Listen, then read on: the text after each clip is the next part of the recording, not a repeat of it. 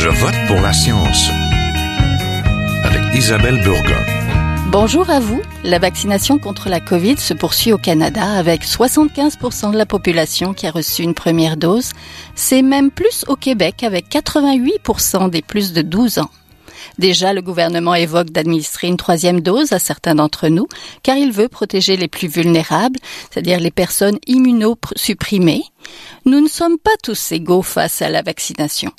L'UNICEF a lancé d'ailleurs une initiative intitulée Vous en avez reçu un, donnez-en un. Certains experts estiment qu'il faudra attendre deux ans pour que les populations des pays pauvres soient adéquatement vaccinées. L'Organisation mondiale de la santé demande donc aux pays les plus riches de laisser les actuels vaccins à ceux qui n'en ont toujours pas reçu plus de 6 milliards de doses ont été déjà administrées globalement autour de la planète, principalement aux pays riches. Alors, est-il le temps d'administrer une troisième dose de vaccin contre la Covid aux Québécois? Nous vous en parlons tout de suite. Restez là.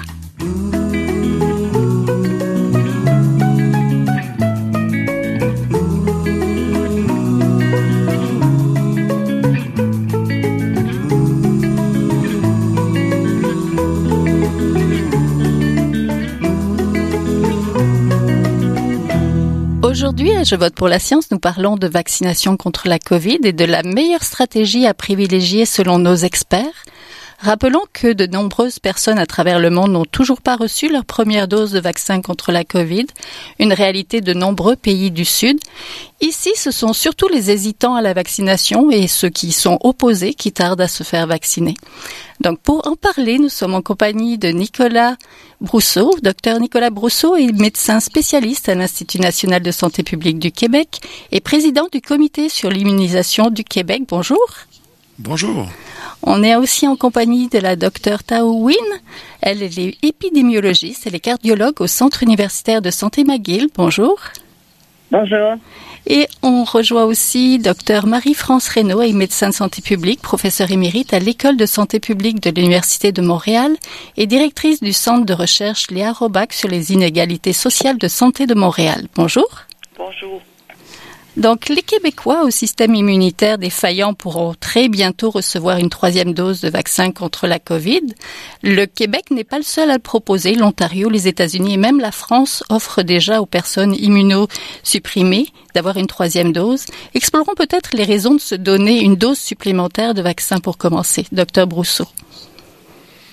Ben, en fait, pour la grande majorité des gens, les, deux doses offrent une excellente protection. Là, il y a une statistique assez choc où les, gens vaccinés avec deux doses ont à peu près 30 fois moins de risques d'aller à l'hôpital. Donc, ça, fait vraiment une différence énorme.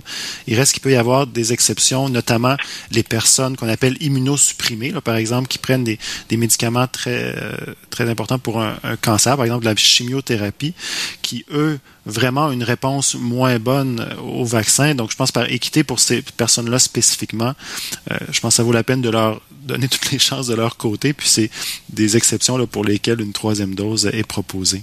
On parle aussi de la vaccination des jeunes. Est-ce que pour les nourrissons, on pourrait euh, euh, envisager aussi qui est élargir un peu plus cette vaccination, puis voir hein, aussi première dose, deuxième dose et tout ça? Ben, pour l'instant, la vaccination est réservée aux 12 ans et plus parce que c'est là que les études ont, ont, ont, été faites. Il y a des études en cours pour les moins de 12 ans, mais je pense qu'il faut bien faire les choses, s'assurer que les vaccins soient bien efficaces et surtout sécuritaires euh, dans cette population-là parce que les, les, très jeunes répondent très bien, mais des fois trop bien aux vaccins mm -hmm. peuvent avoir plus d'effets secondaires. Donc, je pense que c'est dans les prochains mois euh, qu'on pourra voir si euh, on peut aller de l'avant avec la vaccination des, des plus jeunes. Oui. Pouvez-vous peut-être nous rappeler un petit peu comment fonctionnent les vaccins contre la COVID? L'importance ben, en... de se faire vacciner finalement. Ouais, ben en fait, c'est une nouvelle technologie. Là, les vaccins qu'on on dit de Pfizer et de Moderna, c'est la technologie de l'ARN messager. Dans le fond, ça, ça, envoie un code, le code génétique à, notre organisme pour nous apprendre à, à, faire nos propres défenses contre ce, ce virus-là. Donc, c'est euh, c'est comme si on avait été exposé à ce, à ce virus-là sans avoir eu tous les, les, effets négatifs, puis on est prêt à, réagir si on fait face au, au vrai virus. Donc, c'est vraiment une, quand même une stratégie assez extraordinaire, puis ça donne une, une protection extrêmement élevée pour éviter là, d'aller à l'hôpital contre euh, à cause de ce virus-là. Mm -hmm. Docteur Wynne, quels sont les bénéfices selon vous de vacciner avec une troisième dose? Euh, comme Dr. Brousseau avait mentionné que euh, c'est maintenant offert aux patients immunosupprimés, je crois très fortement que ces gens devront recevoir. Nous autres, à l'hôpital, Mhm. euh, on voit des patients infectés, euh, admis aux soins intensifs, et il y en a un 10 qui sont doublement vaccinés, qui sont immunosupprimés et qui risquent de mourir. Donc, je pense que cette troisième dose est cruciale pour les personnes immunosupprimées.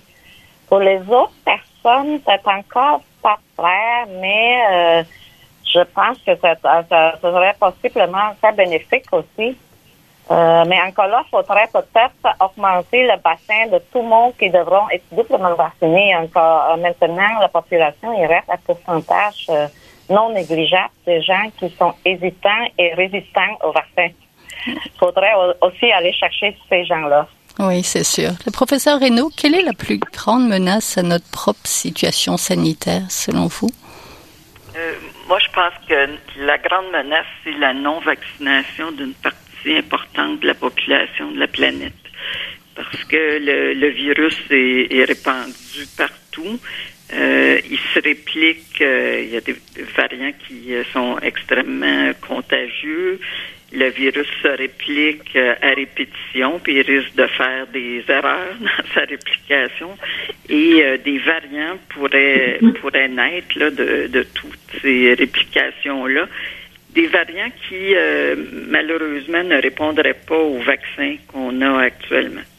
Alors, cette, euh, c'est pas euh, une situation qui va se produire euh, probablement au Québec, là, étant donné Mhm. notre situation épidémiologique et puis on n'est pas un- un- une très grande population, mais euh, la probabilité quand on a des, des grandes régions du monde qui sont vraiment sous-vaccinées, euh, qu'un variant émerge, puis un variant vraiment moins sympathique que ceux qu'on a maintenant, là, euh, ça, c'est, ça nous menace directement. Et ça a beau être à l'autre bout de la planète, on l'a vu, ça prend trois semaines à un virus là, pour traverser le globe actuellement. Donc, on on n'est pas à l'abri de ça tant qu'on prend pas au sérieux la vaccination là, de, de tous les pays. Et c'est ce que l'OMS euh, recommande là, à répétition. Oui, si je vous suis, bien, c'est pas la non-vaccination des populations, c'est c'est surtout ça la, la menace, et non le calendrier de nos doses de, de rappel finalement pour nous, c'est ça? Ben, euh, moi, je pense qu'on devrait s'intéresser davantage à ce qui se passe euh, euh, dans ces pays-là. Et puis, euh, le, le gain euh, de de- d'avoir une troisième dose euh, un mois ou deux mois plus tard là, par rapport à vacciner des gens qui ne sont pas du tout vaccinés, donc qui, qui auraient un gain énorme à avoir une première dose. Je pense qu'il faut mettre ça dans la balance puis considérer là, les, les investissements que le, le Canada fait notamment euh, et qui pourraient augmenter là, dans l'initiative COVAX. Oui. Docteur Vise Brou- à redistribuer des vaccins. Mhm. Docteur Brousseau, êtes-vous d'accord avec ça? Une, pour l'instant, la population générale pourrait avoir deux doses, ça serait assez suffisant, à part peut-être quelques doses pour les personnes immunosupprimées, puis on pourrait peut-être laisser la place aux populations du Sud d'avoir aussi des vaccins. Essentiellement, je suis docteur avec, euh, d'accord avec docteur Reynaud où il y a un grand bénéfice pour euh, même pour le, Canada de, de, de- d'offrir des premières doses aux pays qui l'ont pas encore reçu parce que ça va réduire la circulation et éviter que des variants euh, nous, nous, problématiques nous reviennent. Donc c'est un bénéfice, il y a un bénéfice indirect. Surtout où, dans le contexte où actuellement au Québec la protection avec deux doses est, est excellente. Puis on a une particularité au Québec, c'est qu'au départ, je sais pas si vous vous rappelez, on a donné les vaccins avec un intervalle plus allongé de, de- Oui. de quelques mois entre les doses. Ça a fait grand bruit. Alors que finalement, ça semble un très bon coup parce que ça semble nous donner une protection un peu plus robuste. Donc, d'allonger l'intervalle semble aider. Donc, on est, euh, il y a des pays comme l'Israël, les États-Unis où ils sentent une diminution de l'efficacité à- avec le temps après deux doses. Dans, dans le contexte québécois, on a toujours, comme je vous disais, un risque 30 fois moins élevé d'aller à l'hôpital si on est vacciné deux doses. Donc, c'est, c'est une, euh, une excellente protection. Il se pourrait que la, protection diminue si on arrive, par exemple, pour certaines autres populations très vulnérables au Québec où on voit une protection sous-optimale avec le temps. Je pense qu'il il faut bien protéger nos gens, puis on offrira la, troisième dose à ce moment-là. Mais à l'heure actuelle, euh, la protection avec deux doses semble excellente. Puis je pense effectivement la priorité, c'est d'aller compléter la vaccination avec deux doses, par exemple chez les jeunes, ou encore beaucoup ont, malheureusement reçu aucune dose au Québec, ou beaucoup de jeunes qui ont reçu seulement une dose. Oui, je voudrais m'attarder un petit peu sur ça avec vous. Nous avons allongé donc le délai entre les deux premières doses, vous l'avez dit, pour permettre à un plus grand nombre de la population d'être primo-vaccinée et de rendre la vaccination robuste. Pouvez-vous nous expliquer comment ça marche cette efficacité, cette robustesse qu'on va gagner quand on allonge le temps entre deux vaccinations? Oui, ben, en fait, c'est un principe général en, vaccinologie qu'on observe pour tous les vaccins.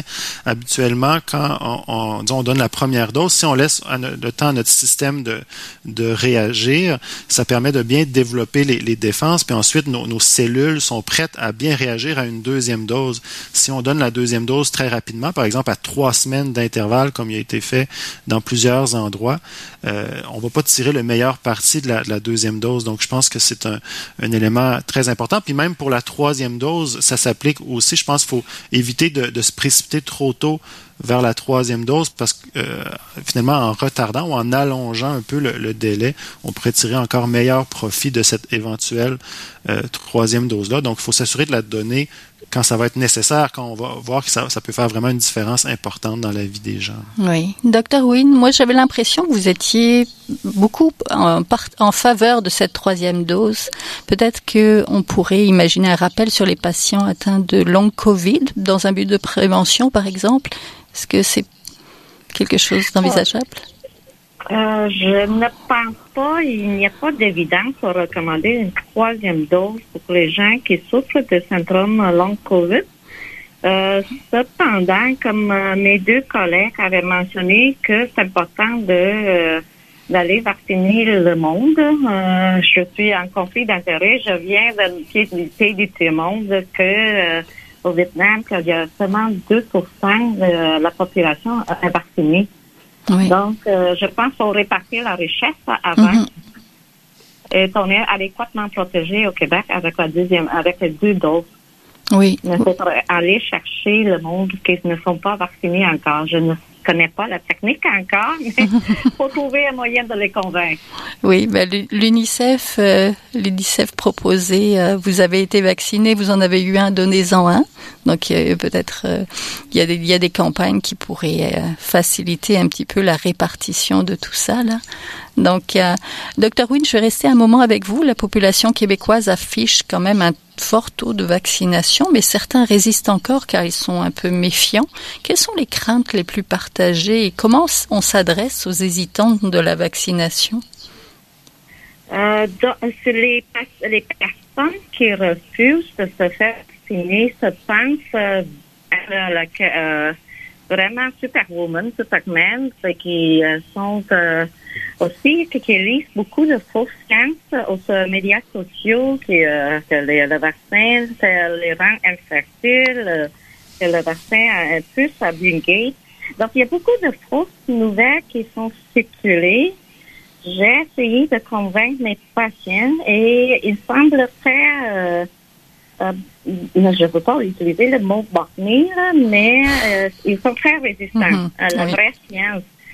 Euh, comme, de, en essayant de les montrer qu'ils n'auront pas de misère à passer à travers une COVID, mais il y a au moins, on parle maintenant de 15 à 30 des personnes de, qui, qui ont eu l'infection de COVID qui développent des symptômes COVID long. J'en ai des patients qui souffrent de ça deux ans après, ils sont misérables, ils ont une qualité de vie nulle, ils sont pas capables de travailler, avoir une relation de couple satisfaisante.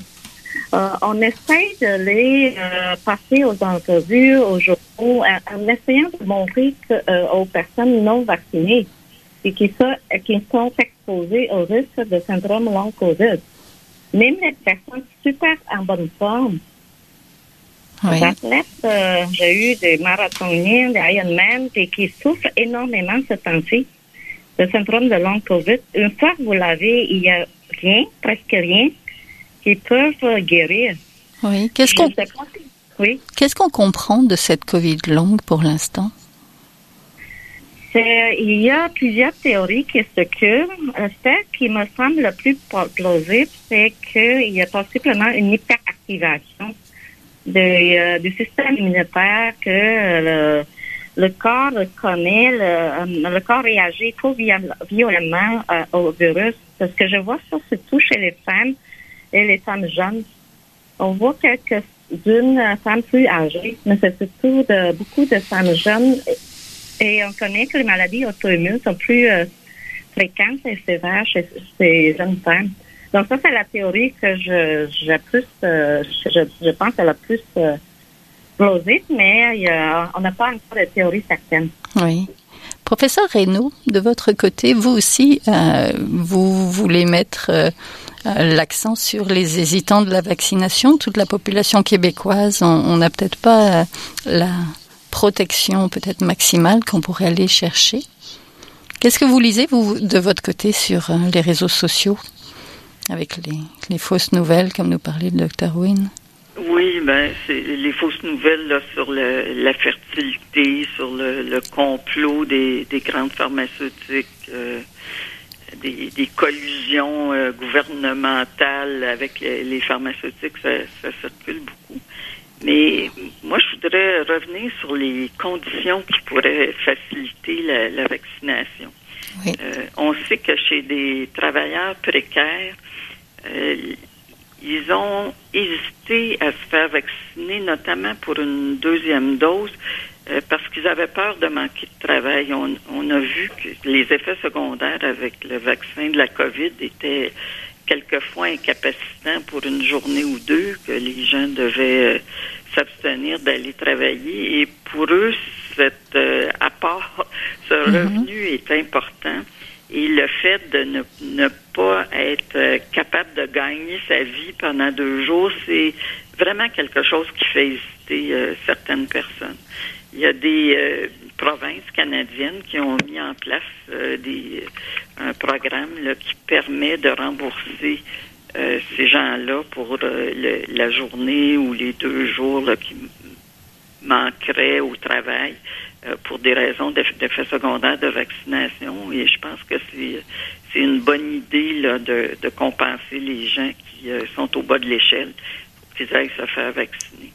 Ce qu'on voit aussi sur les, les réseaux sociaux, chez, dans certaines euh, populations, euh, par exemple, euh, des gens soulignent que les populations africaines ont été des cobayes pour de la recherche sur les vaccins et que ils sont restés un peu craintifs par rapport à, ces, nouveaux vaccins-là. Ils attendent là, qu'ils aient fait leur preuve. C'est aussi des choses qui circulent dans certaines communautés.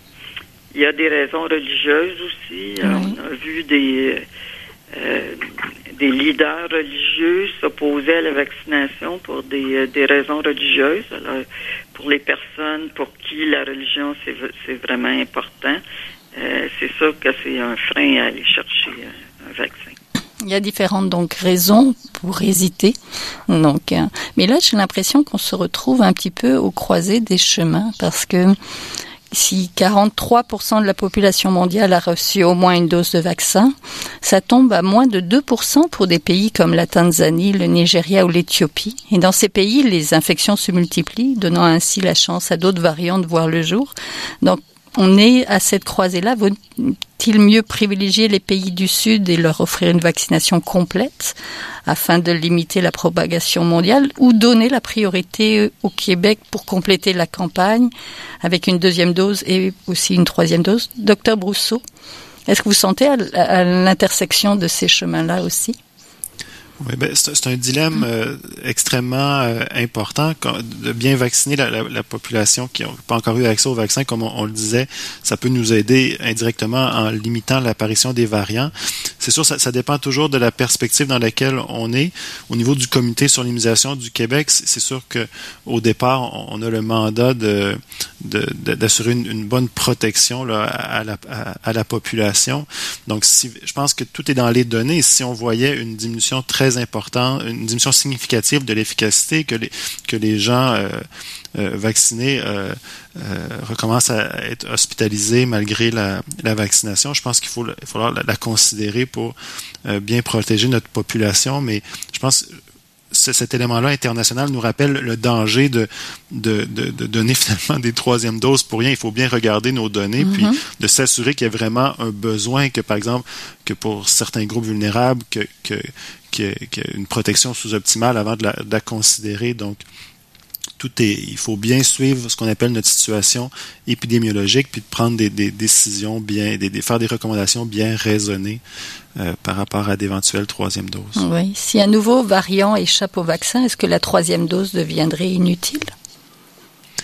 Euh, je pense qu'il faut arrêter, il faut pas voir ça comme euh, blanc ou noir. On risque d'avoir des variants, des, des, nouveaux qui de plus en plus posent certains problèmes. Et même contre le variant Delta actuellement, euh, le vaccin reste euh, extrêmement efficace pour euh, éviter les hospitalisations. parfois, ça, les gens quand même attrapent une, ce qui ressemble à une grippe ou un, rhume, mais c'est euh, ça reste encore très, très efficace. je pense qu'on n'est pas encore au point où on doit euh, développer des, des vaccins différents qui cibleraient certains variants, mais il faut suivre la mhm. situation de près. Oui. Je voudrais vous entendre aussi peut-être. Pfizer et Moderna ont annoncé qu'ils offriront donc un, bientôt un vaccin pour les enfants. Est-ce qu'on devrait rendre ce vaccin obligatoire? Comme le souhaitent certains enseignants. Il y a des enseignants qui hésitaient à retourner à l'école en se disant ben, ça va être l'école un bassin et je vais peut-être euh, attraper quelque chose. Ben, ben, je pense qu'il faut à, tout prix et aller plus euh, au niveau de la promotion de la vaccination, d'essayer de comprendre les réticences des gens, puis puis d'y répondre. Je crois que la la vaccination obligatoire est, vraiment une, une, avenue de dernier recours.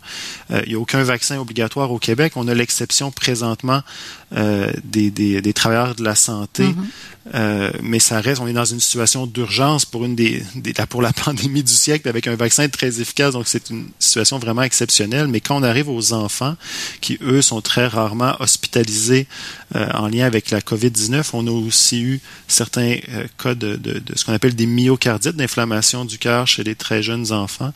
Donc euh, je pense que c'est une population, on ne pourrait pas considérer la, la, vaccination obligatoire. Il va falloir bien expliquer les choses, montrer les avantages, les inconvénients, mais euh, ça me semblerait pas raisonner d'aller dans cette avenue-là pour euh, des populations très jeunes. Très jeunes. Docteur Wynne, est-ce que vous êtes d'accord avec ça, vous qui êtes cardiologue? Est-ce que le vaccin obligatoire pour les enfants, c'est non?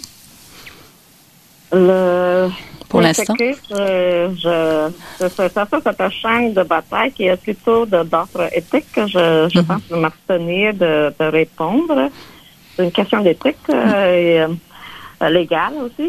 Mm -hmm. Cependant, juste pendant qu'on parle de myocardite, euh, je voudrais rappeler à votre audience que euh, les myocardites post-vaccin sont très, très rares. On parle de 1 sur 100 000 et surtout chez les jeunes hommes en bonne santé, il n'y a pas de séquelles, même que je, suis maintenant des patients avec myocardite, euh, syndrome COVID long, et je n'ai pas de, du tout d'hésitation à les recommander à avoir le vaccin.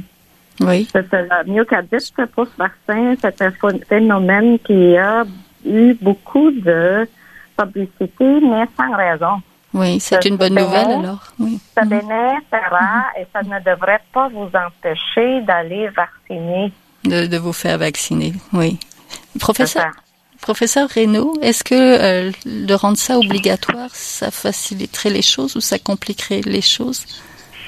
Euh, personnellement, je pense qu'il n'y aurait pas d'avantage à le rendre obligatoire. Là. Je, suis, euh, je partage l'avis du docteur Brousseau. Euh, on a en plus beaucoup d'efficacité au Québec là, dans nos campagnes scolaires de mhm. vaccination.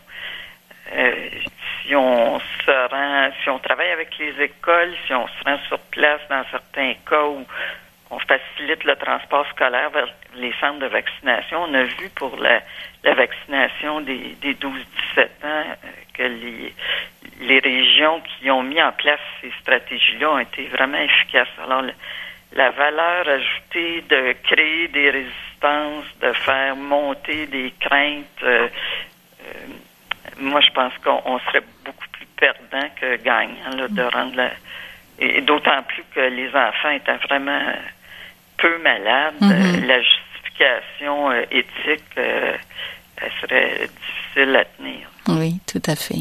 Pour terminer, certaines personnes parlent déjà de se faire revacciner tous les ans. Est-ce que c'est pas un peu trop tôt pour parler d'un carnet de vaccination Covid Docteur Brousseau, peut-être? Oui, ben, éventuellement, la, protection de, deux doses risque de, diminuer. Donc, je pense que les, les troisièmes doses ou les rappels, c'est quelque chose qui va devoir être considéré, mais il y a encore beaucoup d'inconnus. On ne sait pas pour qui ça pourrait être indiqué, quand exactement. Euh, il est possible aussi que éventuellement qu'une troisième dose soit, nécessaire, mais qu'ensuite ça donne une protection à très long terme. On ne connaît pas les futurs variants. Donc, bref, je pense qu'il est trop tôt pour euh, se, prononcer sur ce sujet-là. On doit se concentrer à, terminer notre campagne avec deux doses, notamment chez les plus jeunes, à suivre nos, les, données de, près au Québec sur euh, euh, le, maintien de l'efficacité du, vaccin, mais c'est des, réponses probablement qu'on aura dans, dans quelques mois, mais il est encore trop tôt. Oui. docteur Reynaud, est-ce que de votre côté, vous voyez euh, des gens qui vous parlent, qui sont plus inquiets? J'ai pas vraiment rencontré de gens qui avaient des, des craintes de ce côté-là. Euh, c'est sûr qu'au début, les gens étaient, mais c'était euh, vraiment magnifique à voir. Les gens avaient hâte de se faire vacciner et puis on, on voyait qu'aussitôt qu'on ouvrait un groupe d'âge, des plages horaires pour un groupe d'âge, les gens se précipitaient. Euh, la question de la, troisième dose pour des gens qui sont plus défavorisés, pas une question qui est vraiment à l'ordre du jour pour le moment. Là, les, les nécessités de la vie, euh, la fin de, la, mm-hmm. de la pandémie et des, des isolements qui, euh, euh, qui les affectent souvent plus que les autres sont des préoccupations pas mal plus importantes. Oui, tout à fait. On va faire confiance à la science et on va attendre peut-être encore un petit peu. Puis on va aussi revoir comment répartir un peu mieux nos vaccins à, l'échelle de la planète. Comme ça, peut-être faire limiter un petit peu les nouveaux variants, les nouvelles surprises. Donc, merci beaucoup. Donc, on était en compagnie du docteur Tao Win, épidémiologiste et cardiologue au Centre université de santé McGill, de la docteure Marie-France Reynaud, médecin de santé publique et professeur émérite à l'école de santé publique de l'Université de Montréal, et du docteur Nicolas Rousseau, médecin spécialiste à l'Institut national de santé publique du Québec. Merci beaucoup à tous les trois. Merci. Merci. Voilà, c'est tout pour cette semaine. À la régie Daniel Fortin, à la recherche Fanny Robarcher, à la réalisation et au micro Isabelle Burguin. Je vote pour la science c'est une production de l'agence Science Presse avec Radio VM. Nous avons des rediffusions, écoutez-les tout au cours de la semaine ou sur le site de l'agence Science Presse au sciencepresse.qc.ca. J'espère que vous avez aimé cette émission. Si oui, partagez-la. En attendant, bonne semaine. Portez-vous bien. Est un chercheur typique de ceux pour